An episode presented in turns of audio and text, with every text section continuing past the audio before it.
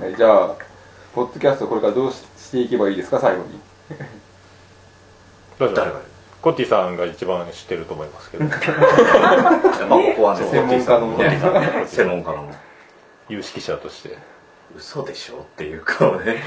うん。マイクないから喋らなくていいと思ってる。はい、えー、ただいまマイクが届きますので少々お待ちくださいただいまマイクを届けております。はいでは、えー、コッティさん。このままいいっすよこのままこのままいいポッドキャストはこう真面目に答えるところですか？らいや大真面目にやってますけど真剣ですよ。今日は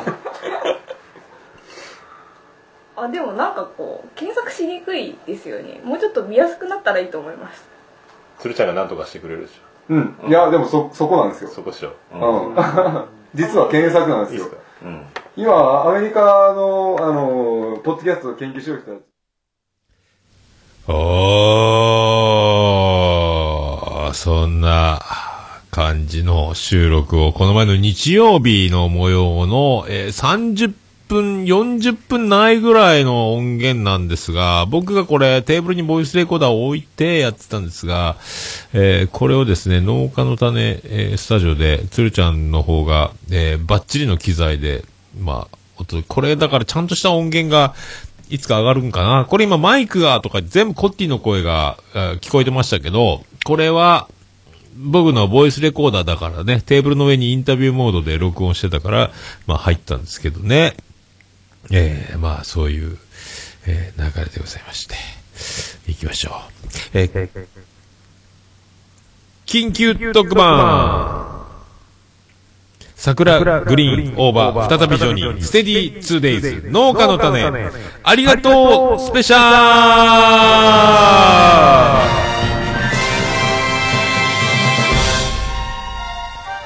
ルえどうも徳光加藤です。そんな緊急特番でございます、はいまあね、その、12月15、16土日ですね、この2日間で、えーみっちりと、みっちりと過ごした2日間、えこれを振り返らずにいられるでしょうか。で、あのーさっきツイキャスの情報によると、こんちきの皆さんはもうグリーンさんと話したって言ってこ収録が終わったのかもしれないし、北北カフェも時期に、えー僕らで収録した音源を使っての配信もあるみたいなことを言ってたので、えーまあね、競争じゃないですけども、まあね、今日がチャンス、今日しかチャンスないなと思って、時間が経てば経つほど記憶もね、薄れるので、まあ、先ほど233回撮ったばっかりの、えー時刻は22時20分でございますが、えー1時間半ほどの収録が終わりまして、また、あのー再び、すかさず緊急特番、12月19日でございます。今回はね、あのナンバリングとかせずに、今までは200何、ね、この前もそうですけどね、200、えー何回ですか？緊急特番は。200、あ、わかんなくなっちゃった。なんかそんなね、えっ、と、この前何回だったっけ？この前の緊急特番は231回か。切れ長、キシキシハワイ、農家になって、桜、おつみたい、ビアンコネロ、爆発のバンドに美女たちをありがとうスペシャル。えー、それからまた、もう下の根も乾かぬうちにぐらい、12月ね。えー、今回も緊急特番でございます。そんな緊急特番、えー、一応これも流しようかな。てててて、てててて、てててて。てててててててててててさあ、そんな感じで、山口県宇部市の中心からお送りしております、桃江野さんの俺でザニップ、今回、緊緊急特番でございます。桜グリーン、オーバー、再びジョニー、ステディ、ツーデイズ、農家の種、ありがとう、スペシャル。どうぞたて振り返っていこうと思います。まあね、あのーアンカーのオルネポちゃんとか、あと、北北カフェ大場さんのやってる北九州の片隅っていうアンカーの方でも、あのいろいろもう喋ってる、配信されてる部分っていうのもありますし、あとはあの、農家の種のコッティちゃんやツルちゃん、あと僕グリーンさん、大場さんのね、あの、ツイッターの方でも結構画像とか上がったり、あとグリーンさんのツイキャスの方で、えー、2日間で10時間ぐらいですか？もう、もう携帯が火吹くんじゃないか。えー、アパマンショップみたいに爆発するんじゃないかぐらいのね、熱を持つ大変なことになってた、えー、決死のツイキャス配信。えーそういうのも、で、いろいろね、あの、僕の方からも、まあ、コラボツイキャスみたいなので配信したりもありましたけどね、そんな2日間を、えー振り返っていこうかなと思っております。それでは、緊急特番です。よろしくお願いいたします。もう、オルネポ聞かなきゃでしょ？はい、そんなとこでございます。今日はちょっと BGM を変えてみましょうか。これでいきましょうか、今回はね。デジタルだ、デジタル。まあそんなね、あの、無事にね、あの、仕事がどうなるかわかんないという中で、今回は珍しくね、あの、その、工場の方が、生産がストップせざるを得ないので出荷が絶対ありえないみたいなスケジュール奇跡のスケジュールになって絶対休みになったっていうこと今まではね岡村歌謡祭もそうですけどあの日曜日とはいえ休みかどうかは保証のないようなやっぱそういうえー、っとねあのー環境でもあるので行けなかった時はしゃあないな、まあ、これは運命、えー行くべきであれば行くことになるだろうという、えーとこだったんですけど無事に行けまして。で、えーその仕掛け人、ね、昆虫のディレクターでおなじみ、そして切れない長電話でおなじみ、あの、グリーンさんが再び1ヶ月ほどの間隔、1ヶ月ぶりぐらいにまた九州へ降り立つ、北九州空港へ降り立つ、えー15日土曜日、11時に北九州空港、お迎えに参りますと。ぜひ私にお迎えに行かせてくださいという。言うてもあの、長女ブレンダーの車で、を、えー拝借して、えー行ったわけですけどもね、あの、一応洗車して、ガソリン満タンにして、で、まあ、下道でてれっと、まあ、長女ブレンダーの車だし、ゆっくり走って、まあ、空港まで行こうかなと思ったら、あららら、もうあの、下道行くと間に合わないというナビが言うとおりますので、まあ、高速で行こうということ。あ ETG カードが福岡やというので、現金、久しぶりですね。一般のところでずっと現金で、あずっと高速道路を走ってですね、もう、最近 ETC の方が入りやすいので、一般の方は結構端っこにあったりとか、あの、位置取りが難しかったりしますけどね、それであの、無事に北九州空港まで一応着きまして、間に合いまして、間に合って、そこから、ちょっとあの、待ってよっていうのね。なんかすごいな、なんかすごいな、これ全然違うね。BGM が違うっていうね。ど、どれなんだ？これか？違うな。これか？これでも、え、これ、これ違うな？あ違うんだ。BGM の違う事件が起こりまして。あ、ないんだ。ないんか。ないんですね。あ、失礼しました。BGM 切り替えます。出たいつものやつに切り替えます。はい。で、えー下道じゃ間に合わないっていうので、まあ、着いたらですね、高速で着いたんですけども、あの11時着が、えー10分巻いてるんですよね。もう10分早く着くようになりましたって。おわ、すげえなと思って。で、10分早く着く、さすがグリーンさんだな、飛行機を、えー基地を脅したかっていう、早く着く。で、結果2分巻きぐらいになったですかね。えー搭乗、じゃない降りる手続きの問題だったのか、なんかわかんないですけども。で、とりあえず、入り口の端っこの壁のところに座ってずっと入り口を眺めながら、あ、グリーンさん来た、グリーンさん来た。あ、全然俺気づかんで、あ、そのままトイレ行ったぞ、トイレ行ったぞっていう、全然グリーンさん気づかなかったので、えーずっとそれを、えーアンカーで録音しながら、今グリーンさんやってきました。あ、傷がそのまま通り過ぎました。えー再び、えー待ちたいと思います、みたいなことを多分実況してたと思うんですけどね。で、グリーンさんと再会無事にして、えそれから、あの、大場さんが1時に八幡駅前集合ということで、僕、てっきり電車で来ると思ってたんですけど、おばさんも車でね、あの、八幡駅に、だから北九州空港から八幡までまた戻って、都市高で戻ったのかな。で、八幡駅車止めて、で、12時、11時の飛行機だったら多分12時ぐらいに着いたんですよね。確か、これちょっと時間潰さんと、いかんですねって。で、まあお昼時やけど、どっか喫茶店ないかなって探してて、ないねないね言いながら、Google マップで、あ、あったあった、あ、あんなとこに喫茶店があるっていうことで、ただ、そこの喫茶店に行くと、入り口には、あの、結構ランチをしてる。で、12時、土曜日、お昼時、入っていって、ランチを頼まんのかーいっていう空気がとっても刺さる。みんなご飯食べに来てる感じだったので、その辺が申し訳なかったんで、一番高いコーヒーを、500円か600円かするぐらい、まあ、ワンコインランチに近いぐらい、普通のコーヒーとかで安い単価だと申し訳ないなと思って、周りご飯食べてるんで、えボクソグリーンさんで、割と高めのやつを、そのメニューの中では高めのやつ、一番高いのにしたかな ?600 円か500円か分かって、それ飲んで待ってたら、まだコーヒーが届くか届かんかぐらいの状態で、大場さんが、着きましたって、あの、30分以上早く、約束の時間よりも大場さんもやってきて、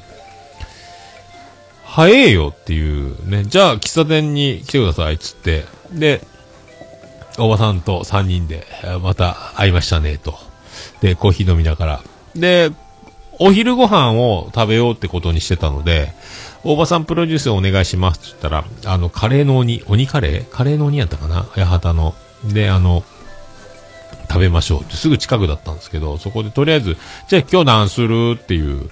まあご飯食べる前に喫茶店で話しながら、皿倉山行く？嘘みたいな話してて、結果行ったんですけどね。で、じゃあそうしましょうかみたいな感じになりながら、喫茶店を早々に出て、そして、えー、大場さんのプロデュースによるお昼ご飯、えーカレー、鬼カレー、カレーの鬼、どっちだったっけ？カレーの鬼やったかな？で、そこで、えーカウンターだけのね、あのーこじんまりしたお店なんですが、えーちょっと、普通のカレーと違ってね、黒いカレーで、出汁を効かせてる感じのカレーですね。なんか、こってこてのあの、日本のカレー、あと、インド人がにっこり何でも焼きながら、いかがですかみたいなカレーとまた違う、独特の感じのカレーで、まあ、出汁が効いて美味しいなって感じ。で、とんかつはハーフが1枚。普通のとんかつを頼むと、あの、2枚。トッピングが結構多いカレーで、美味しかったですね。それで、大場さんは確か、カツか白身フライかなんかに納豆を乗せて食べてましたけど、で、僕は、あ、グリーンさんも白身かな？に、ナスかなんか、揚げナスかなんか、僕も揚げナスと、えーとんかつで食べたんですが、ナスが美味しくて、で、ご飯とルーはね、別々なので、それで夢中になってルー食べてたらご飯がルーに及ばないというか、白ご飯が多めに残ってさあ大変みたいになりましたけど、美味しかったですね。さすがおばさんでございますね。で、ちゃんとやっぱお店には能型映画祭のポスターが、チラシが貼ってあったりとか。で、みんなね、カレーのルーは、その、シンプルなルーなんですが、肉の塊がルーと一緒にゴロって乗ってて、三人、二人、三人中二人はね、ゴロっと乗って、僕だけ、ルーの、その、牛、牛もも肉なのか、なんかあの、でかいのが僕だけ入ってなくて寂しかったんですけど、まあでもそれは、あれはサービスなのかノーカウントなのかわかんないですけどね。でも美味しかって、えー、美味しくいただきましてね、そのトッピングがいろいろ、カレーのベースにトッピングっていうのがいろいろ、組み合わせて食べるっていうカレー屋さんですね。えー、あとやっぱ、山本佳代とか、福岡でおなじみのブロリバーの、川ちゃんとか、映ってる。えー、なんか、若いお兄ちゃん映ってるなと、その人がオーナーというか店長さんみたいで、なんか相川翔。若いなとそうでも、結構年配ですか？ただ、あの、相川翔みたいな、こう、ていうかリーゼント的なね、えー、昔やんちゃしてました？みたいな、こう、気合の入った感じで、で、にこやかで、かっこいい、えー、店のご主人が大将なのか店長なのかオーナーなのか、えーわかりませんが、大場さんを発見して、ああ、大場さんどうもどうもいつもありがとうございます、みたいなね、大場さんが、えー北九州でどれだけ幅を利かす大物かっていうのがわかる、えーそんな一面でしたけどね。いやーやっぱ大場さん偉いんだと思いましたけど。北九州はもう多分、まあ、後にね、大場さんも、国政に打って出るのか、まずは市長選からなのか、えーまず北九州の皆さんのより良い暮らしを、私、大場に清き一票をいただければ、必ず実現いたします。それが大場でございます。っていうのが、近々ありそうな気がしないでもないですが、えーそんな大場プロデュース、カレーいただき、で、あの、皿倉山行こうって、恋人の聖地っていうね。で、夜景が綺麗。大体カップルは皿倉山の夜景にうっとりっていうね、そういうデートスポットでもあるんですが、割と遠いかなと思ってたんですけども、あの、近い。車置いてきますって、僕の車で行きましょうか。でも、あの、桜さんのライブが夜あるし、あの、車で移動して、また取りに戻ってくるのは手間だから、まあ、それぞれ車で行きましょうか、2台、3人で2台ですけど、と言ったところで、すぐそこだったっていう、そこの見える山が皿倉山だったって、全然、東大元暮らしじゃないですけども、えー全然気づかなくて、で、そこを、あの、おばちゃんが言うて、すぐそこの山だよ、車置いてった方がいいんじゃないって言えばいいのに、というね。まあ、どっちにしても、まあ、正解だったと思うんですけどね。あの、車2台で行ってね。で、皿倉山はね、あの、ケーブルカーですごい傾斜、あのースキージャンプの角度ぐらい、えーどうも高梨沙羅です、みたいになるんですけども。で、そんな急斜面をね、ケーブルカーでガー上がってって、その時のあの、なんすか、運転手がアナウンスしながら登っていくんですけども、あの、もう、すごい甲高いんですよ、声が。驚きの甲高さで、これね、声残ってるかな？すごい甲高いんですよ。女の人かなって一瞬思ったぐらい、えー甲高いんですけどね。えー聞こえるかな？あ、これじゃないな。こっちか。あ、違うな。あ、もう残ってないか。これか。残ってないかな。あ、これじゃないな。どこに載ってんだろうな。載ってないか。あ、違う。あ、アンカーの方に乗ってるんだ。まあ、アンカーで多分載ってますんでね。すごい、女のかっていうぐらいで、すごい普通にゴリゴリのおっちゃんなんですけど、声が甲高いっていうね。えーそれだけなんですけど、で、ケーブルカーで上がってから次スロープカーっていうのを乗り換えて、さらに山頂へっていう、あの、お金を払えば乗れるやつがあるんですけど、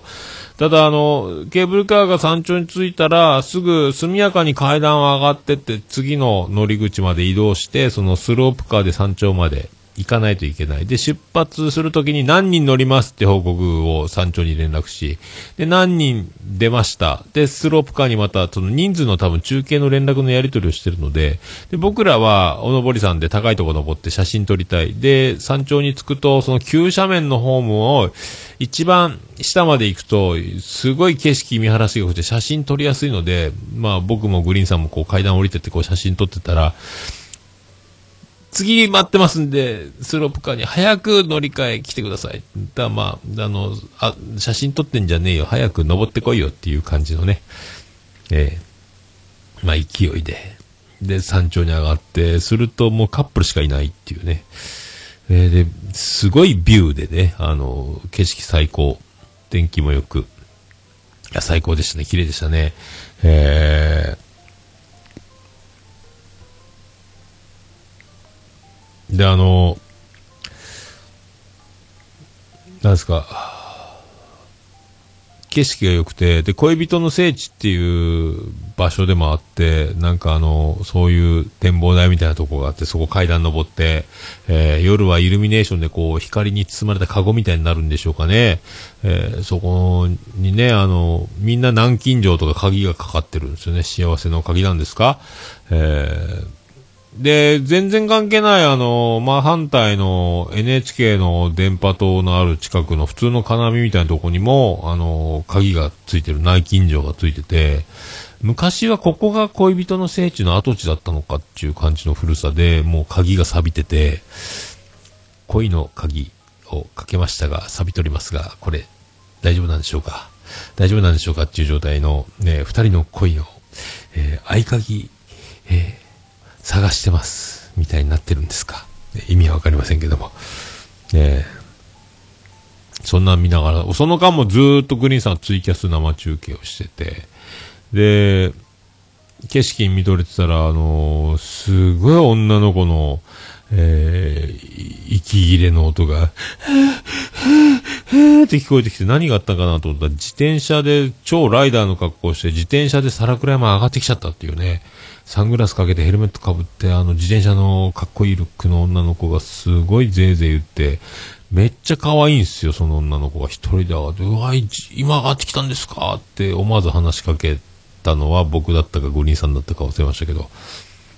はぁ、はぁとか言ってね、で、もうすごい可愛いし、かっこいい自転車乗ってるし、一緒に乗、僕も君の自転車の後ろに乗せて、ゆっくり、ゆっくりって山頂から自転車で降りるとブレーキちぎれるんじゃないかなと思ったけど、グリーンさんはこの自転車はね、すごい高級でいい自転車でね、ブレーキががっちりすごいんですよって、もう何でも知ってるグリーンさんがそこで、えーワンポイントアドバイスをし、まあ、女の子は全然もう遠くに行っちゃって、景色を、あの、スマホで撮りながら、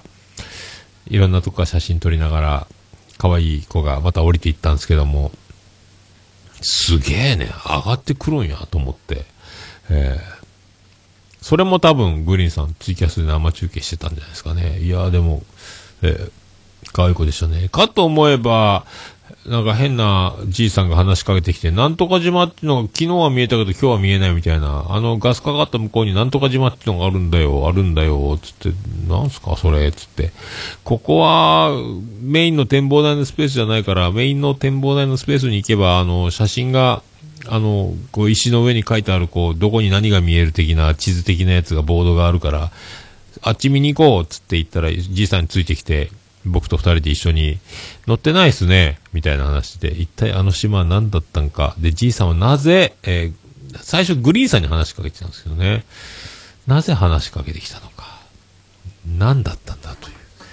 えー謎だけが残る。まあ、そんな。で、だんだんあの家族連れが来たり、カップルだけじゃなくなって、罰が悪い感じもなくなったんですが、まあ、ツイキャスで、あの、キャメラが回ってるっていうのもあって、まあ、あの、僕とおばさんとグリーンさん調子乗って恋人の聖地に行き、で、恋人の聖地から、あの、猫好きさーんって叫んだすごい山彦で、えー響いて、あと、山彦かなんか叫んだりして、恋人の聖地で山彦、大声で、恥ずかしいですね。カメラが回ってると調子乗りますね。叫びましたね、僕ね。特に僕が叫んだ感じですけどね。で、そこでまたさらに調子乗って、ここでカメラを置いて撮れば綺麗に撮れますよっていう台があって、そこでタイマーセットして、あの3人でね、グリーンさんとおばさんと僕で、恋人の聖地で写真を撮るっていう、おいさん3人でね、えーこれさっきツイッターであげましたけどね、気持ち悪いですね。えー 気持ち悪いと思いますよ。えーそんな写真撮ったりね、して。何やったかなで、パラグライダー、世界大会のとこ見たりとかしながら、で、結局、そのまま2階の、えー喫茶室で、で、オルネポちゃんアンカーで収録して、まあ、グリーンさんはね、結局、百何十人も閲覧してるようなツイキャスになってたんですけども、延べね、えーそんな模様もね、お届けしてて、めちゃめちゃ、コーヒーを、これもね、なんかね、多分ね、なんかもう支払いがぐちゃぐちゃになってて、割と大場さん払い逃げしちゃうっていうね、なんか多分大場さん払いすぎてんじゃないのっていう、え感じにもなりましたけど、こちら、ここで、その、オルネポちゃんを収録してたら、あの、実は一人喋りのポッドキャスト始めてまして、アンカーで、つって、何？っていうね、そこで初めて北九州の片隅という、え大場さんの一人喋りアンカー番組を知るという、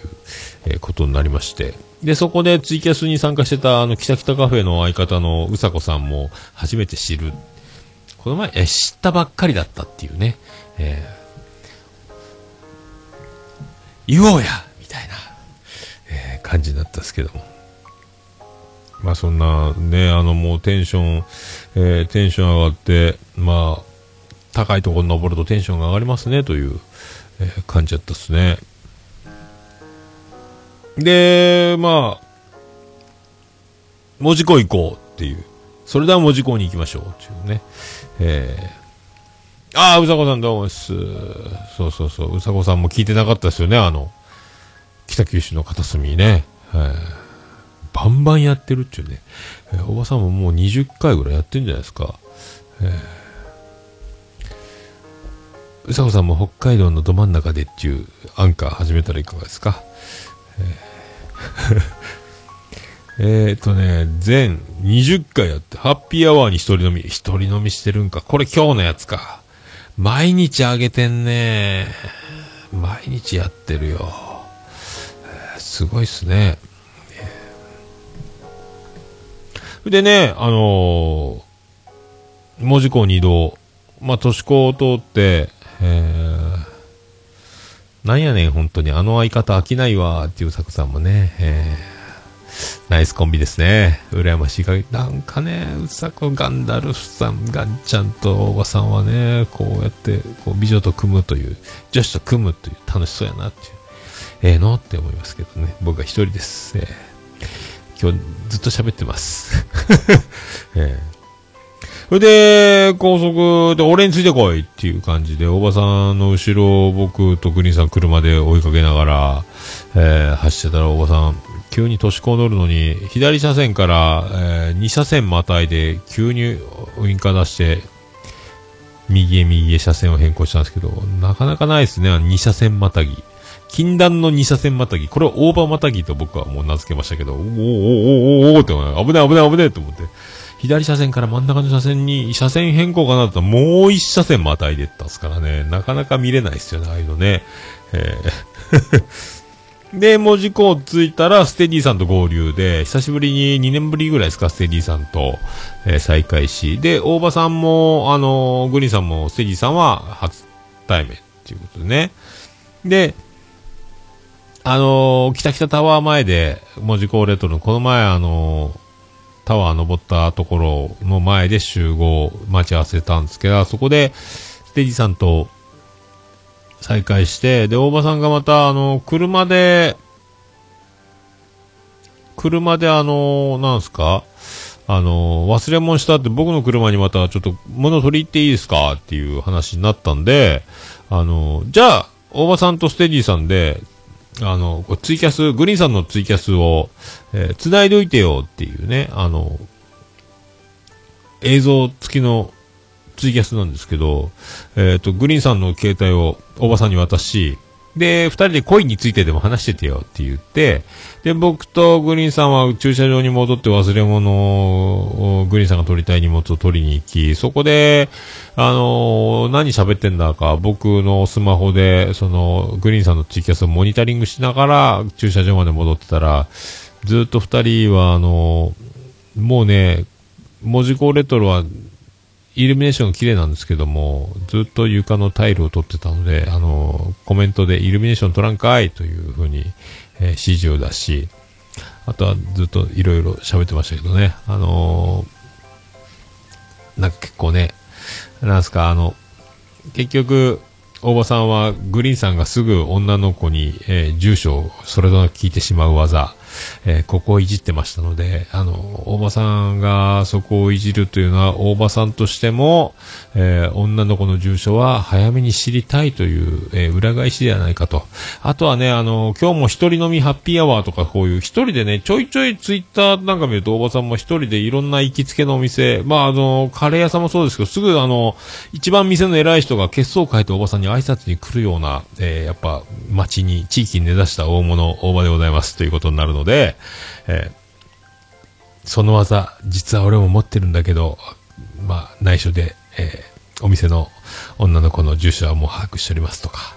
どうもオーバーですとか、もしかしたら、もしかするのかとかね、勝手に想像する。だから今度ね、だからこの前も車だって、あの、おばさんと飲む機会に恵まれなかったので、今度は、あの、飲めるチャンスを、そしておばさんが、あの、ちょっかい出してる女の店員のいるようなお店、えー教えてくださいというふうに言ってますから、えーそういうお店があったらいいなと。えー 怒られるね。まあ、想像を膨らむばかりでございますけどね。えーああ、うざこさん、本当ですか？僕と喋ってみたい。いいっすか？よろしくお願いします。そしたら、ね、あの、あ、う、うさこさんよろしくお願いしますよ。もうおばさんをね、えーなんか、あの、元彼の体でずっとコントしますか。おばさんとね。で、僕と今付き合ってる体で、おばさんが元彼で、えーぐちゃぐちゃなんか、どういう関係で来られたんですかで、グリーンさんは、えー良き、えー相談相手で、で、グリーンさんはうさこさんを、実は、えー心が動き始めて好きになってきてて、今もう四つどもえになったみたいなね、えーわけだからん設定で、で、おばさんがちょっかい出してる町娘のいる、えーお店に飲みに行くというね、えー感じでいかがでしょうか。あとは、グリーンさんに台本書いてもらいましょう。えーまあね、そう、で、まあ、結局また北北カフェに上がって、今度はみんなであの、この前、グリーンさんだけ飲んで、えー、文字工レトロを堪能したでおなじみ、えー、バナナ紅茶を4人で全員でバナナ紅茶を飲んで、そこで録音した音源、俺は、僕は録音しなかったですね。アンカー僕はやってなかったような気がするんですけども、この辺がね、多分ね、あの、おばさん出してたかな？わかんないな。僕が出してたかな？僕は出してないですね。えー僕は出してない。皿倉山垂れ流し編しか出してないんで、えーそこでまた喋って、ツイキャスも回ってたんですよね。えー確か。で、そこで4人で盛り上がって、また喋って、それから、あー桜さんライブに、えー旧税関跡地、文字工レトロ。で、やっと桜さんのライブにここでたどり着くわけですけど、えーまあ、前回はキャンドルナイトで、あの、なんすか、えっ、と、野外で音が抜けてたんですけどね、あの、まあ、歌のパワフルさっていうのは伝わるんですが、あの、つるちゃんが門司港の駅に着いた時に、あの、門司港の駅だから、あの、真、真後ろの方がすごい音聞こえてたって、まあ、ビルとか反響なのか、環境なのかわかりませんけど、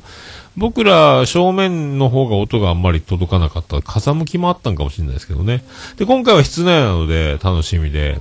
で、まあ、ライブ実際始まると、もうすんごいパワフルで、あの、すごい声だなと思って。で、まあ本当に歌詞も聞こえるし、歌の気持ちがもう乗り、乗っかってちゃんと届くので、いいなと思ってたんですけど、それ考えると、ここ、その箱自体が、まあ特設のね、あの、建物の中にスピーカー置いて PA つけて、照明つけてっていう、ちゃんとステージ組んでやってるんですが、ちゃんとした音響のさらにあの、ライブ、えーハウスとか、ホールとかで聞けばもっと臨場感で、まあ、オ、ケだったんで、生バンド作るともっといいやろうなっていうね、えー生バンドの声に負けない、多分、あのーギター、ベース、ドラムがドーンってキーボードが鳴っても負けない声量であることは間違いないので、そういうのを聞くと演奏、生演奏で歌聞くともっといいやろうなとかね、えー思いますけどね。あ、うさこさんもね、えー聞けたらいいなということで。で、今、アルバムがね、フライ、フライミートゥザスカ、スターというね、あのーアルバムが、2枚目のアルバムが出てて、で、今度来年の5月4日に渋谷の109のすぐ隣に位置するホール、えーマウントレーニアホール渋谷、えーブレジャー、ブレジャーにて、えー初のホールワンマンライブが決定しておりますので、まあ、これね、5月4日土曜日、これね、行ける方は行った方がいいんじゃないですか、ほんとね。でね、まああの、最後、最初は下関文字港の、あ、下関文字港のね、キャラクタージーモくんが出てきて一緒にこう写真撮ったりとか、いろいろしてて、で、歌始まったら、まあ、もう一気に空気変わって、えー、面白かったし、聞きどころ満載で、なんかあの、広瀬香美の、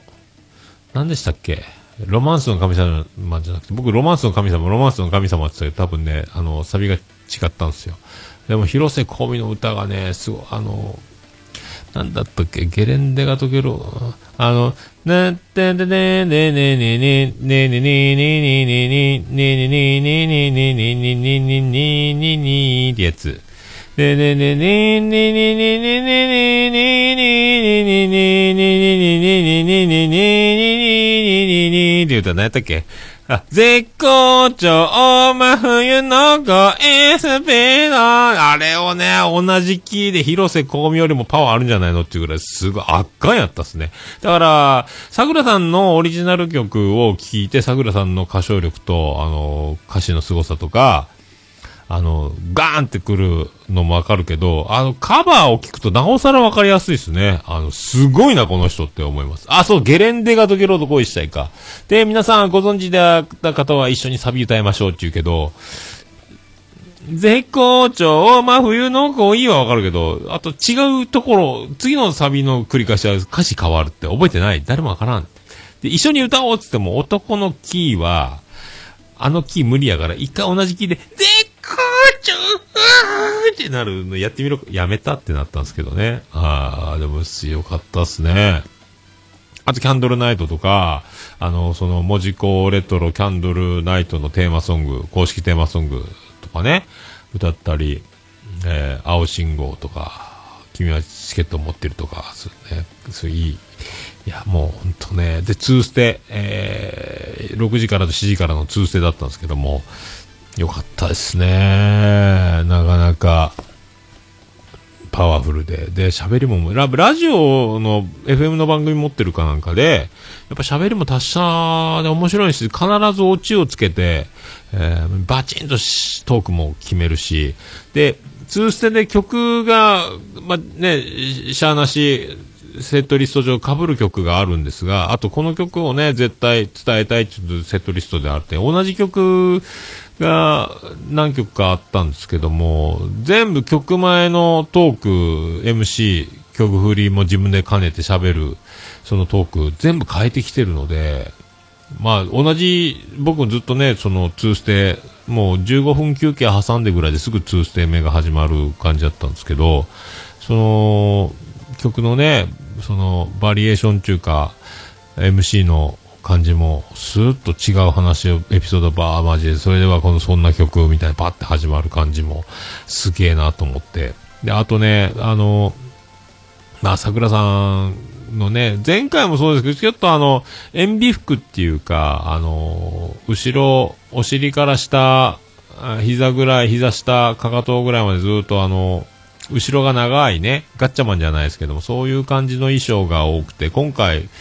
もそうだったんですけど、まあ2回しか僕見てないですけどね、その白いレース地のそういう格好で、ヒールかかと引っかかんじゃねえのっていう、ヒヤヒヤするなと思ったんですけども、1回目はね、厚底のヒールのないハイヒール。空気椅子みたいな状態で、後ろのあの、ヒールの棒がない。つま先立ちになってるかね、空気椅子のように見える厚底のやつ。あ、これなら引っかからんなと思って。そういう作りでそういう衣装なのね、あ、安心やなと思ったんですけども、ステージの、あの、両サイドに、あの、ミニステージで、その特設ステージなので、あの、照明がバーンって、僕なんかあの、一番真横から一列目の真横にいたので、あの、ちょうど照明が、桜さんの顔とすっぽり隠れて、あの、照明が歌ってるみたいなポジションで見てたんですけども、それだけあの、顔の真横に照明がバチッ来てるので、足元が全く見えないみたいで、ステージから一回落ちかけて、おっとってステージとね、3、40センチぐらいの高さですか？ステージが特設のね、あの箱をただ床に置いたみたいな感じにマッチシート引いて、うん特設のね、置いたような感じのやつ、そこで落ちかけて危なかったねって言って、2回目は本当に落ちたんですけども、1列目のお客さんとグリーンさんが真横にいたから、パッと救出して、えー、小泣きを得たんですが、怖えと思ってね、怖えと思ったけど、まあ結局大丈夫で。2回目の時は、その1回目足踏みを外して1回地上に着地したので、そういうあの厚底のヒールなしのつま先立ちのような、えー靴は危ないので、今回は自前の靴に履き替えました。またそれがヒールのブーツみたいなやつで、今度は後ろのレースがかかとのヒールに引っかかって後ろ歩きした時に踏んでひっくり返ったらこれ照明が床に転がってる照明の角に頭でもったら血が吹き出るんじゃないかってそっちも僕もヒヤヒヤしながら。まあでも本人は引っかかった僕手拍子が止まっちゃう。手をこうこう叩いてあーって手がと危ないって手が止まっちゃうのが何回かあったんですけどまあその全然大丈夫で。後ろに下がってヒールが引っかかるんじゃないかって1列目の僕はそっちがヒヤヒヤだったんですけども、まあ実際ね、あの、前のステージ踏み外して、えー一回地上に、着地落ちかけたあの瞬間もっとびっくりしましたけど、スローモーションで踏み外すとこも行ってたんで、おーと思ったらね、僕がダイビングしても間に合わないですからね、そこを1列目のおいちゃんとグリーンさんが助けて、えー運がいいというか、危ねえと思ったんですけどね、はい。いや、まあでも本当歌はね、えー、すごいっす。えー、本当に歌、だからどんどんね、あの桜さん、えー広まっていけばいいなと。で、あのお母さんを亡くして、それから歌もやめようと思ったけど、もう一回歌をつ、もう一回東京から帰ってきて北九州に戻ったけど、また東京に戻ってみたいな、そんな時に作っ、そのきっかけになった曲ですか？えー、ものすごいね、いい歌なんですけども、あのもう、泣いちゃいそうなね、えーまあ、それもね、やっぱ、ガチッと聞くとすごいですね、なんかね、えー泣くはいいって思いますけど、桜の花っていう曲ですかね、えーすごかったですね。あと、ワンステとツーステの間で、ジェイコムのカメラも回ってて、で、大場さん以外、僕と、えーグリーンさんとステディさんはジェイコムのカメラでインタビューを受けて、いろいろ喋ったんですけど、大場さんはカメラ来たら逃げてたみたいで、出らんかいって、まあでも大物なんでね、あの、まあ出るわけにいけないんだろうと思いますけども、大場さん映らなかったというね。えーそこも悔やまれるところですが。でもその映像は僕見る、ジェイコムないんで多分見れないんですけども、あ、ジェイコムあるか？いや、ないな。いやーまあ見れたらいいなと思いますけどね。どこで流流されるのかもわかんないですけどね。えーまあ、そんなとこですか。とりあえずそんなとこで、えーそんな曲。この前ね、この前っていうか、あの、さっきの回と、今回とかける予定の曲逆にしちゃったんで、ここで月を盗めをかけようと思ってたんですけども、えー間違ってそのまま曲振りしちゃったので、えー今度はこっちをこっちで、えーかけようと思います。えー 何のこっちゃわかんないでしょうけどね。えーじゃあ行きましょう。さあ行きましょう。こんな曲です。えービアンコネロで2時のニュースです。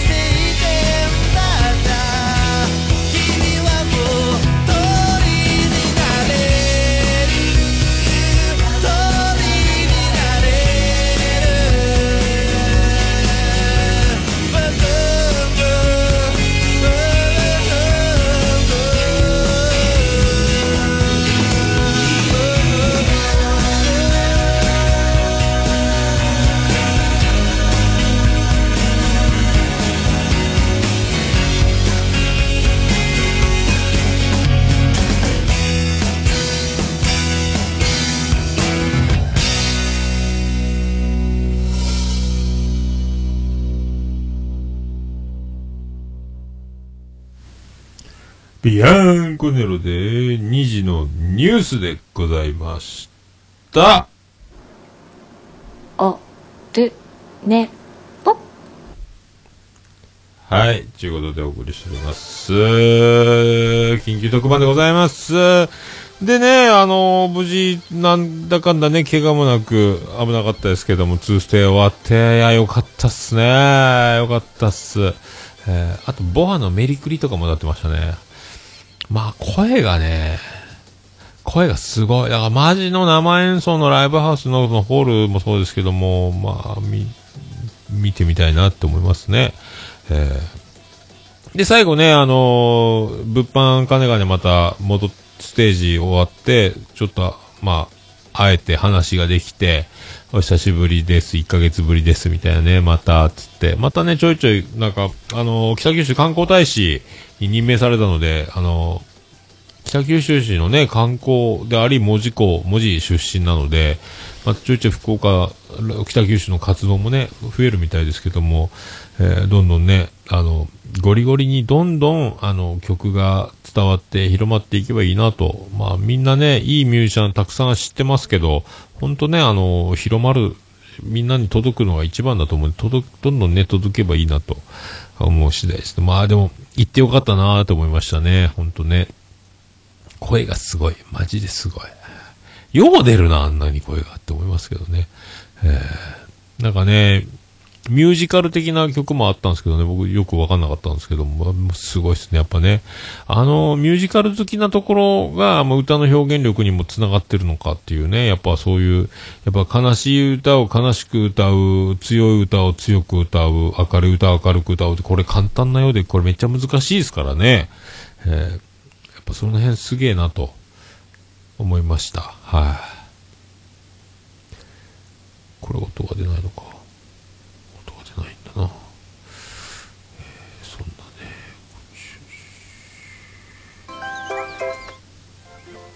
いや。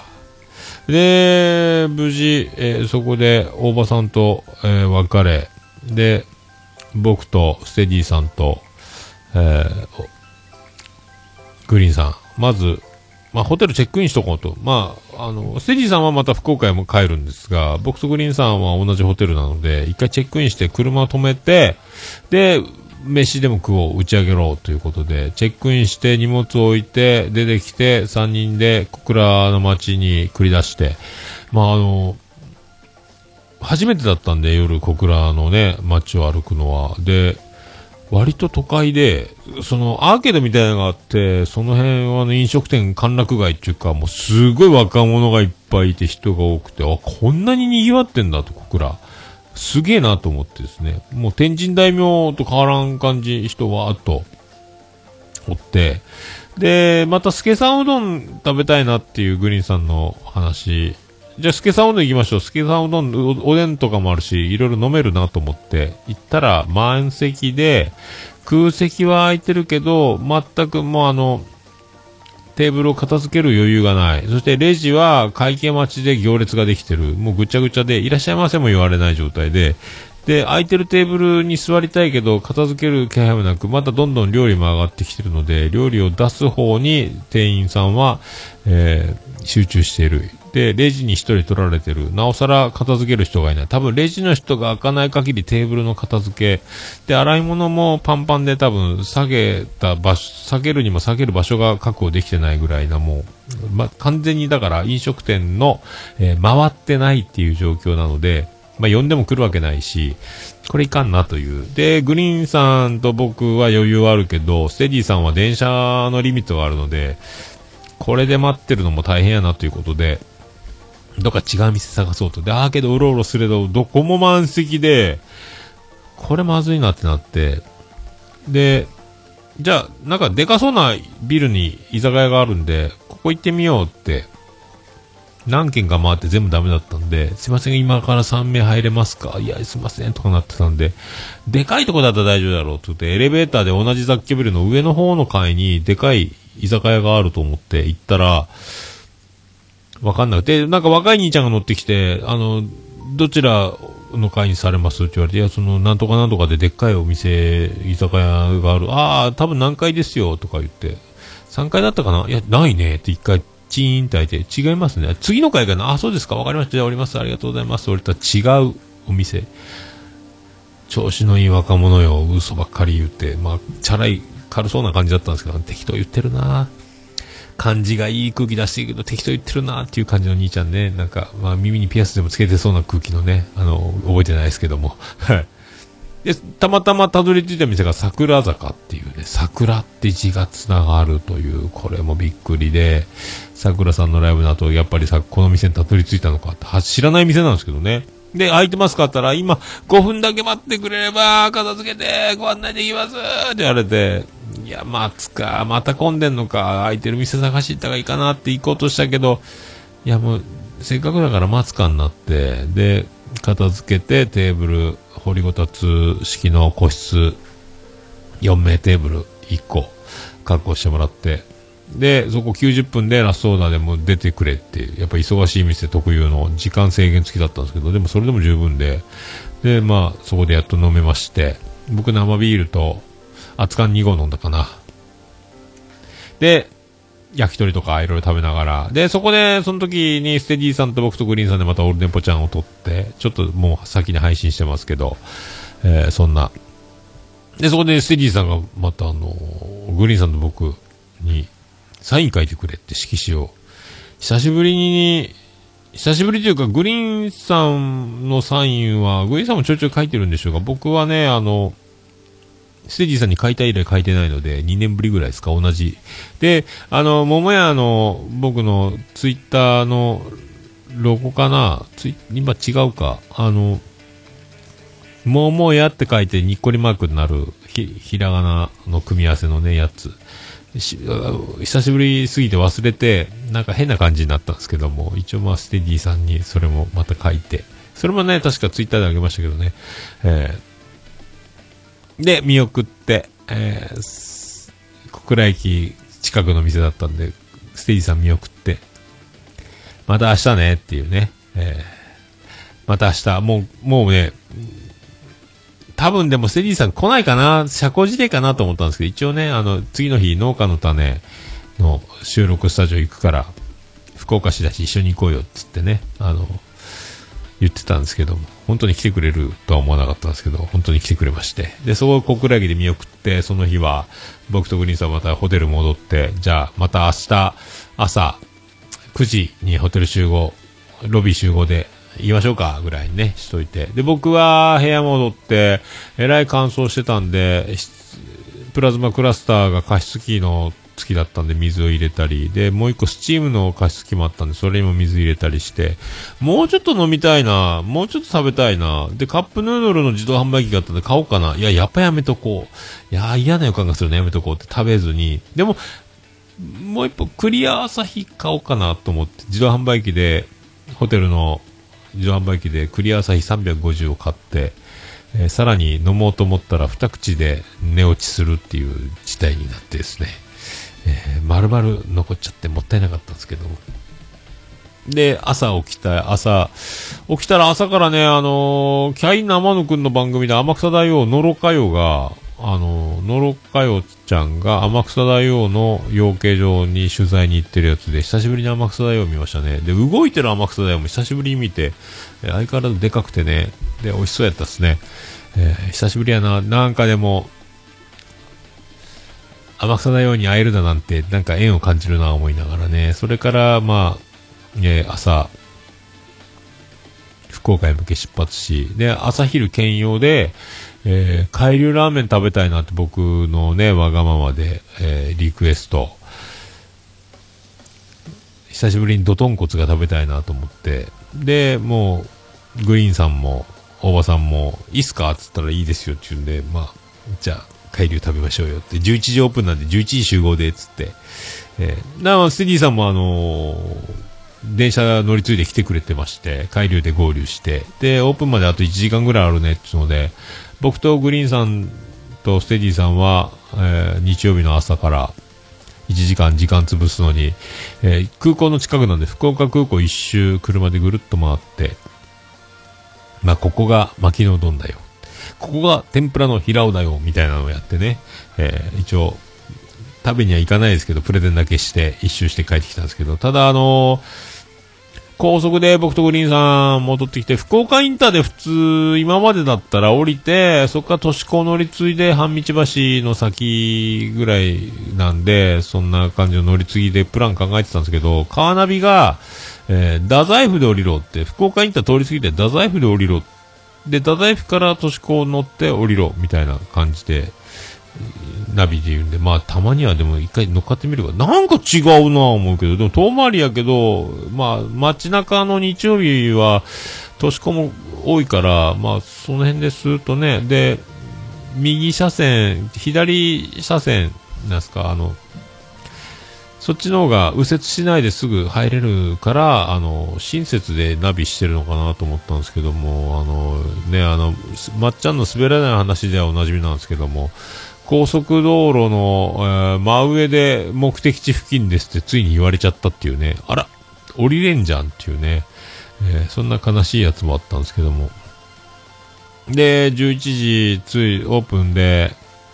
まあ一応、ドトンコツラーメンは、あの、体中に匂いが充満するんで、なるべく上着から脱げるものはもう脱いで、車に脱いで、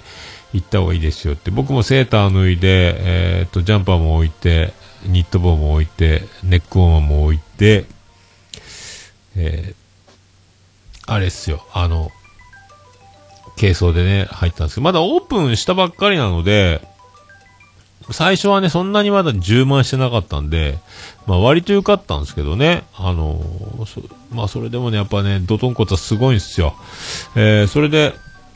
若いね、息子さんなのか、店手伝ってる若い子がいたんですけども、あの、ウォーターサーバーから、あの、お冷やのポット、あの、よく定食屋さんとかラーメン屋にあるお冷やのポットに水を入れるのに、自分で引っ掛けて自動で出っ放しにした状態で離れて他の作業してて、ずっと気になってたんですけど、やっぱり、えー戻ってこないで、ウォーターサーバーのポットで、あの、水差しポットが1、1.5リットルぐらい入るんですか？ら、もう溢れ出して、ちゃばちゃばちゃばちゃば溢れ出したので、えーもう勝手に席だって僕はもうそれを救出しましたけど、もう水もったいないっていうのね、で、大将が気づいて、ごめんなさいねーって言われて、えー、相変わらず、あのーおにぎりの味噌はラーメンに入れてくれるなとか、えーラーメンの片面なんか言うやつは、あのーお腹壊して危ねえよとか、またいつものやつを毎回同じように喋ってくれるんですが、えそれをね、あの僕、そういうこと言う対象ですから、気をつけてくださいねっていう前にも話してたプレゼンの通りにまたことが進み、美味しかったです。で、あの、なんか、ヤワ麺の名前忘れましたけど、あの、替え玉で食べたんですが、ヤワ麺にすると、なんか、韓国冷麺のようなもちもち感に変わる、あの、もう麦がお湯で喜んでるみたいな、えーすごい美味しい。で、スープもね、あの、丼直接口をつけてスープをすすれば、あの、ドトンコツなので、まあ、対処はカルシウムって言ってますが、骨粉が丼の縁についててザラッとする。でも、ここまで豚骨を出す。ギリギリっていうところまで出す。で、僕は具を全部乗せじゃなくて、煮卵を抜いた、えーワンタンとか、えーシナチクとか乗った海流ラーメンっていうのにおにぎりと餃子のセットで、みんなそれを4つ頼んだんですけど、大将が、卵は、うちの卵は美味しいよってプレゼンをして、えー僕以外に3人が、じゃあ卵もって結局全部乗せという具材に変わりまして、で、あドトンコツ。まあ、あの、博多のどぎついの苦手な人とか、福岡じゃないと、ちょっと拒絶反応出るかなと思ったんですけども、えーグリーンさんも喜んで、えー食べていただいたんで、まあ良かったな、と思いました。えーうまかったっすね。久しぶりに思わず買い玉しちゃいましたもんね。えーで、それから農家の種スタジオまでちょっと時間、1時集合、1時半集合やったかな。まあ時間が余る、まだ余裕があったので11時オープンだったんでね、ラーメン。で、じゃあ僕の、えー、ふるさと、愛宕神社、近くのね、愛宕神社行きましょうか、言うて。で、まあ、遠いんですけどね、都市高で、愛宕まで、はあ、行って半道橋からぐるっと空港のとこからね、西区まで来て、で、愛宕神社は桃地浜とかマリノアとかメイノ浜、マリナダウンですか？あの辺が一望できるいい愛宕神社って、あの、場所なんで、そこ上がって、展望台、ナイスビューで見て、まあ、そこで、そこでもずっとグリーンさんツイキャスをし、で、あの、年子を降りてから大場さんが迷子になって、あの、なかなか登り口が難しくて、愛宕神社の愛宕山の登り口がね、あの、住宅地とか、小学校とか、ぐちゃぐちゃになってるので、僕は地元だから分かったんですけども、なかなかその間ね、あの、大場さんはどこに行ったんでしょうか、ツイキャス。で、新しく展望台ができてて、そこがもう360度ビューがすごい状態になってて、愛宕山はその360度っていう見晴らしの場所は今までなかったんですけども、えメイナ浜自動車学校から、え反対側のマリノアから、モーチ浜から、福岡タワーをぐるっと見渡せるすごいいい場所に、えーちょっと木も取り除いたかのような展望台ができて、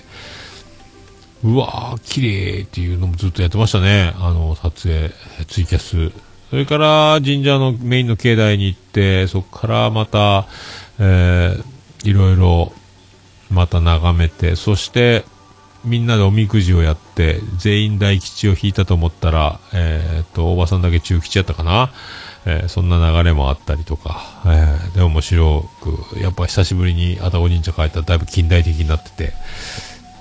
モニター CM みたいなのもなんか流れてたし、すげえな、神社。で、お土産、社務所じゃないけど、あの、絵馬とか、お守りとか売ってるとこも、いつの間にか鉄筋になってたっていうね、前木造だった気がしたんですけど、まあでも、すげえな思って。で、そっから、まあ近い、ほぼほぼ近いところで、あのー、鶴ちゃんの指定する農園に行って、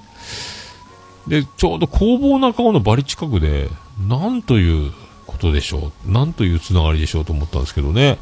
えー、で、久しぶりに、1ヶ月ぶりにそこで鶴ちゃんと再会して、来ちゃったって一応言いましたけどね。あの、鶴ちゃんがね、あのずっと片手に紙コップを持って、セブンイレブンのコーヒーだったんですけどね、なんかあの缶チューハイ飲みながら、うろうろしてるおじさんかのような、あ酔っ払ってるのかっていうぐらいな感じで、ずっと手に持ったコーヒーをね、えーおしゃれに、相変わらずおしゃれな、ナイス、かっこいい鶴ちゃんがね、なんか、お酒飲んでる人のように、紙コップを持ってましたね、そのカップをね。えーそのまま、あのコッティさんと、えーがなんかアヒージョ作ってくれるって話になってたみたいで、じゃあ食べます。あの、食べたばっかりですけども、あの、愛宕山でお腹空いて、腹ペコペコになっておりますということで、アヒージョっておしゃれやなぁと思ってね、あの、オリーブオイルでグツグツやるやつ。で、スーパーで買い物を、そこでコッティちゃんについに、えー対面できましたね。ありがとうございます。ということで。ついにコッティちゃんに会いました。ありがとうございます。音がでかいです。どうも、徳光和夫です。それで、材料買って、お茶とか買って、で、ここの農園に行きましょうって、すぐ近くだったスーパーで買い物してね。で、鶴ちゃんの農園かと思ったら、哲さんの農園？農、農場ってハウスっていうか、え農家の種3人全員いるじゃんっていうね、コッティ、鶴ちゃん。あ、すげえなっていうね。えー知らんやったと思って、あ、なんか、農家の種ご一行でお出迎えしていただいたみたいになりまして、なんかありがとうございますというね。で、あの、アヒージョ、ニンニクのもうコッティちゃんはもう包丁がもうね、ニンニクを素晴らしく細かく、えー刻んでおりまして、もうあの素晴らしいあの刻みに、ニンニクはまだ切られたことを気づいてないんじゃないかっていうぐらいで、もうシャシャシャシャシャシャシャシャシャーとね、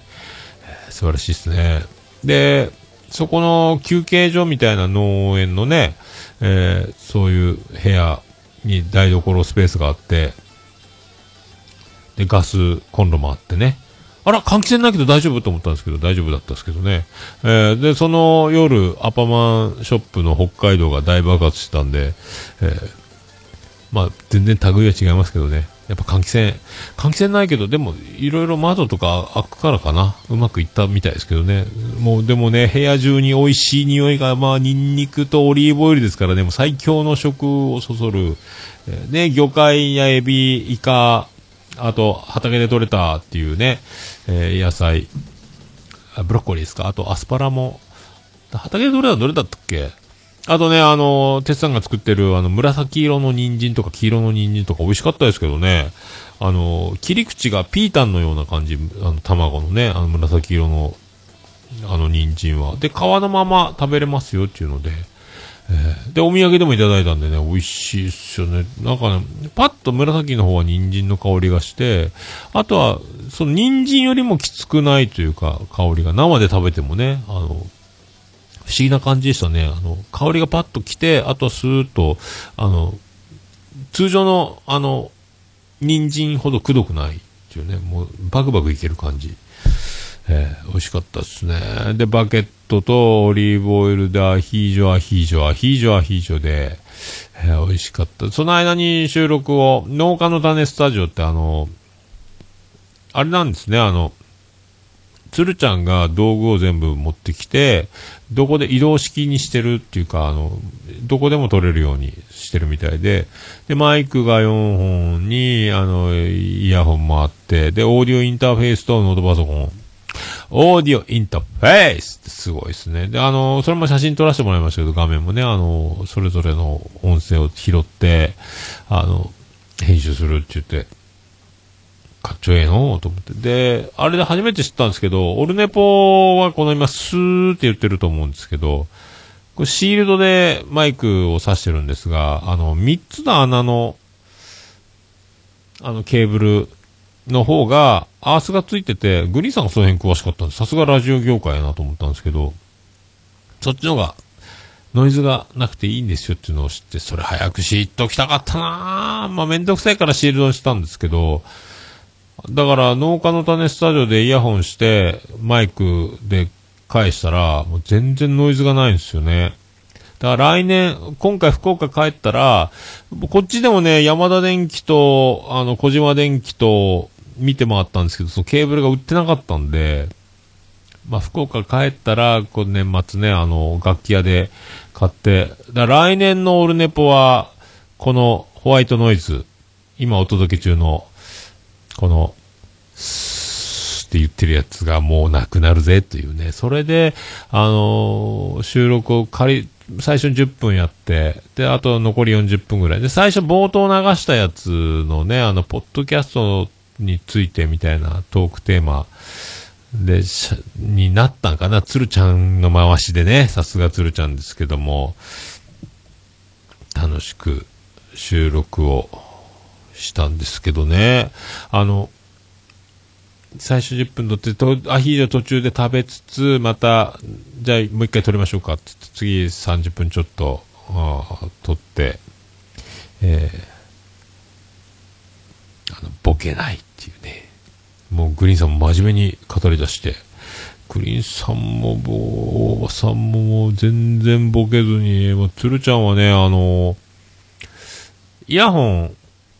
耳にするイヤホンの片耳分のケーブル30センチぐらいですか、イヤホンをくるくるくるくる、あの、ヨーヨーのように回してましたけど。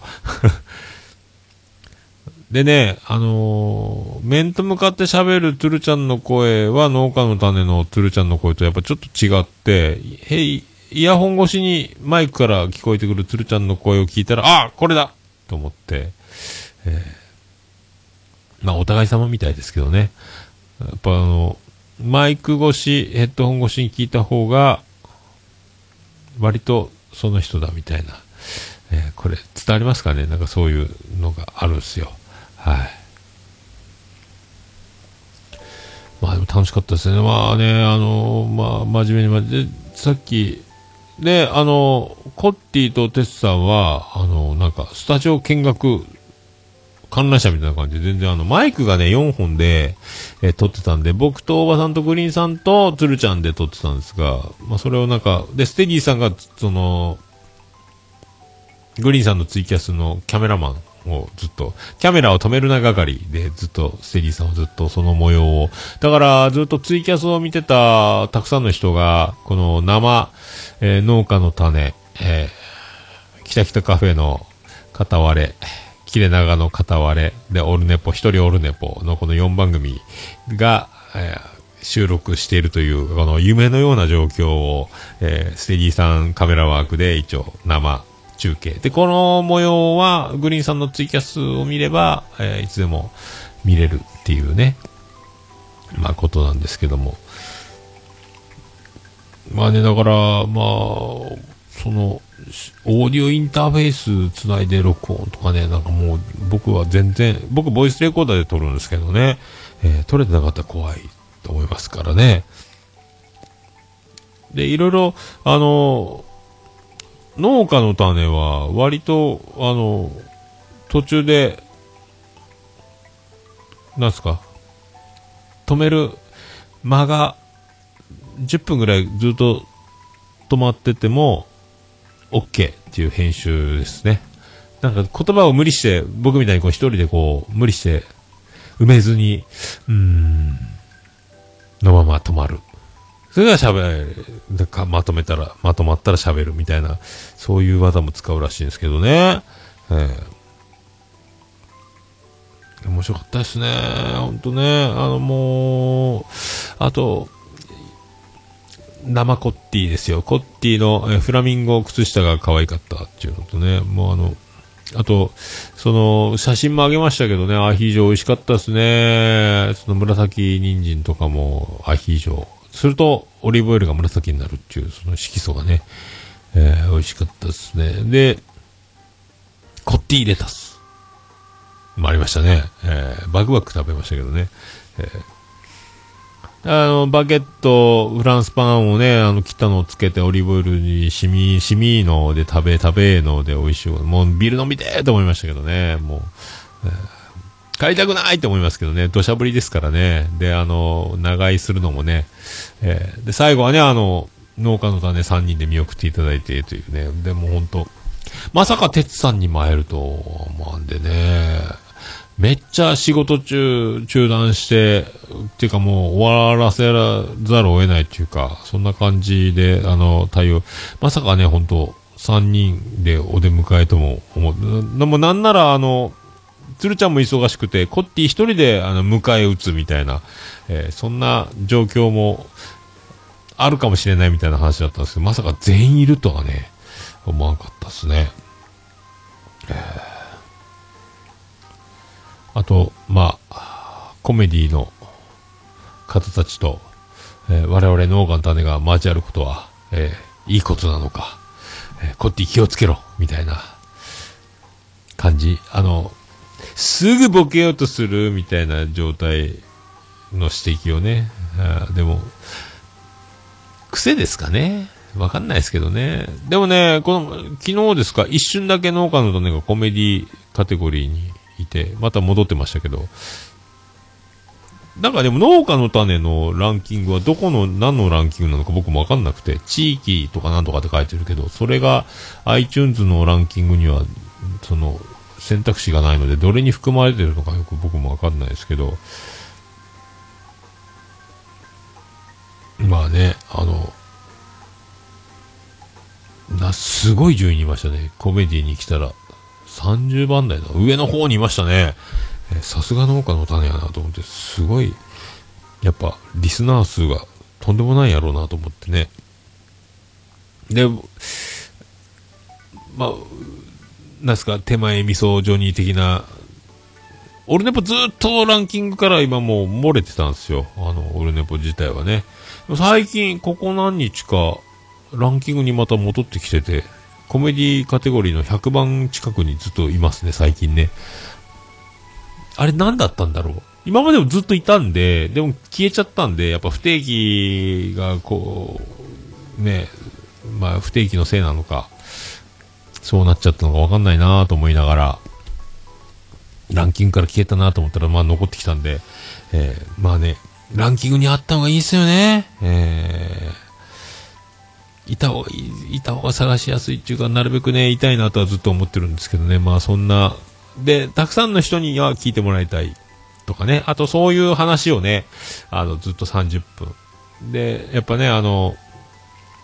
いろんな人に聞いてもらってどんどん広がっていくことで、ポッドキャストはこれから、あの、まあ、廃れる、廃れない、人気が出る、認知される、されないとか、アメリカはどうだとか、いろいろそういう、まあ、でも、鶴ちゃんも詳しいんで、そんな話をたくさん、えー聞けるんですけど、この音源がいつ出るのかっていうね、あの、農家の種出るのか、あの、編集したんでこれあげるから好きに使えやってなるのか、同時でみんなで出すのか、あと新しい番組を作ってそこで流すのか、なんかよくわかんないですけども、もうちょっとね、その、温め、温め、音源を残せたらな、ぐらいのね、まあ感じで思ってますけどね。あとはもう鶴ちゃんが、あれでも編集は大変やろうな。えーよくわかんないですけどね。えーでも本当、楽しかったっすね。で、あの、お土産までいただいてね、その人参もらったのもありますし、あと、コッティさんみかん関係で、えマーマレードとか、あと、のこの島のみかんとか、あと、そのオレンジの砂糖漬けみたいな、ドライフルーツみたいなやつとか、美味しくいただきまして。でね、これまた不思議でね、僕の同級生が、あの、おりまして、同級生の家と、あの、コッティさんの旦那さんの実家が近所で意外につながりがあって、とかね、えーいろいろつながってまして、コッティと。えー神様は、あどう、同性というのが、ね、あの、っていう話。えーいろいろ繋がって、まあ、なぜ僕たちの出会う時期は今なのかというね、えーコッティよっていう話になって盛り上がりましたけど、まあ、コッティね、あの、何も言ってくれなかったですね、あの、せっかくなんで、あの、今、ね、手際よく、あの、アヒージョの準備をしてるので、あなた待っててね、いただけますか？って言ったら言わないとかね。あなたお待たせできたわよとか、くださいって言っても、くれないっていうね、えーコッティじらしという技をいただきまして、えー結局何もいただきませんでしたけども。えー何言ってるんでしょうかね。えーでね、この、このレタスは美味しいね。何レタスってって、これコッティレタスですって言った時、みんな食べ終わってもうお腹いっぱい食べないって言ってのもう大場さんとグリーンさんが僕の近くにその葉っぱ、葉っぱ取りに来た、なんか、なんですか、カラスみたいなのが、わーっと、僕も慌てて食べて、もう、あの、渡さぬように、えー食べまくってやりましたけどね、そういう、あの、醜いおじさんたちの、あの、コッティレタスの争いっていうのもありましたけどね。えー まあ、冷ややかに、暖かく、えー農家の種の、えー、鉄さん、えー、鶴ちゃんが見守る中ですね、えーアホなおっさん3人が、えーコッティさんでね、テンション上がっているという、えー感じをお,、ま、お見守りいただき、ステディさんもね、温かい目で見守っていただいたんじゃないかと、えー思いますけどね。まあ、そんな、えー感じで、あとステディさんを送り、あともうグリーンさんと土砂降りの雨の中、えー北九州空港行き送り、見送り、僕はそれからまた、あの、戻ってきて10時過ぎぐらい帰宅ですか、10時半ぐらい帰宅しましたかね？えーそんな感じで、あの、妻ジェニファーから電話があったけど、高速の移動中で電話取れず、で、今日も5時出勤だったので、3時半起きとかで、結局、すれ違いすれ違いで、さっきね、収録中に電話かかって取ったんで、久しぶりやねっていうね、あの、全然連絡取れないですね、みたいなね。あの、申し訳ございません、みたいなね。えーいや、実は福岡に行きまして、で、その、えーポッドキャストのラジオ関係のね、方に、あの、会ってね、収録参加して帰ってきたりね、一回福岡に寄ったんやね、とか言って、はぁ？ってなってね、えーそういう、えー感じもありましたが、楽しくやっております。えー単身赴任、逆単身赴任でございます。えーまあ、帰りたくないというグリーンさんも言ってましたし、僕も思いましたし、まあそんな2日間でしたね。で、あのー鶴ちゃんはそう、いろいろ詳しくて、パソコンも詳しくて、なんかね、ホームページの、なんか、後々いつか、http コロンスラッシュスラッシュのオルネポ .com みたいな、あの、ホームページのアドレス、URL ですか？これに HTTP の後に S がついてないと今度からは、あの、危ねえぞみたいな話らしくて、知らなかったんですけど、それが、僕の桜サーバー、これね、サーバーも桜だった。桜さんとここも繋がってたかと思ったんですけど、オルネポのホームページのサーバーは桜サーバーなんですが、それが簡単にできるシステムになってるっていうんで、ああ、これかこれかと思って、これでこう、さ、桜サーバーのページのなんかそのやり方みたいなのがパッと出てきて、で、その、プラグインをダウンロードして、えー操作すればホームページがあの一発で変更できてセキュリティ的にも OK になりますよみたいな。ああ、そうですかってやろうと思ったら、その、もうプラグインを入れられませんみたいになって、どうするどうするって今パニックってるんですが、もう一回ね、落ち着いて、時間のある時に、ゆっくりパソコンと向き合おうかなと思ってますけど、まだね、今すぐじゃないですけど、http コロンスラッシュスラッシュはもう、ダメ、ダメってなる時代が来るらしくて、S がついてないと https コロンスラッシュスラッシュにならないといけないらしいっていうね。えーもう農家の種さんはそうなってるんですけど、オルネパはなってないんでね。ええみたいですよ。はい。まあ、そんな、わーっと喋りましたけど、まあそんな2日間、それでもね、だいぶ抜けてると、まあ多分農家の種さんは喋るかどうか、まああそこはね、あのもう、しっかり番組としてやってるので、その雑談なところはね、多分、なかなか出せないとは思いますけども、えー、北北カフェと切れない長電話の方でも、また同じように語られると思う。僕の、えー適当な感じと抜け抜け加減で、多分うまいこと、まあ、なぞれてないかもしれません。時間ばっかりいっちゃったかもしれませんけど、まあ楽しかった、よかった。今年帳尻合ってきたね、と。岡村隆史佳代さんいけなかったけども、それ以上の、あり余るぐらいな展開、ありがとうございますという、えー感じでしたね。はい。まあそんな感じでエンディングでございますけども、ありがとうございました。ててて、そんなことで。えー、桜グリーンオーバー再び以上にステディ 2days 農家の種ありがとうスペシャルで8時間88分98秒でお送りしました。オールネポン、桃屋のさんのオールネポン。オールネポン来年からはスーッとホワイトノイズなくなりますと。えー、やります。はい。ツイッターでいろいろ写真あげましたんで、まあ、後ほど、あの、載せたいなと思います。これね、これはね、12月19日に収録してますが、えー、12月20日、明日の夕方ぐらいにあげるかな。前回、233回のね、さっきの本編も多分、そうなるかもしれないですね。もうね、12時近くなりましたんで。えー、まあそんなこんな、えー、グリーン声、意外と、レコーダーの相性いいスペシャルでお送りしました。グリーンさんツイキャスとかね、えー収録とか、まあ、あのー実際ね、生で聞くと、ほとんど声張ってないんですよ。ボソボソボソーって喋ってる感じなんですよ。声ちっちゃってぐらいな感じなんですけど、これが不思議とね、ツイキャスの音声とか、まあ、オルネポちゃんでアンカーで撮った時もそうですけど、まあ、ちゃんと声ひる、わか多分レコーダーの相性がいいんでしょうね。小さい声でもスーッとレコーダーに入るん。だツイキャスいつも聞いててもグリーンさんの声って結構しっかり聞こえるんですけど、あれ生で聞くとめっちゃ声小さいですよね。あれグリーンさん不思議やなと思って、そこまで業界人は、えマイクの性能に合わせてくるのかという、えーそんな、すごいねって思った次第でございますけどね。えーじゃあ、その辺で。まあ、エンディング曲、特別編なんでね、あの、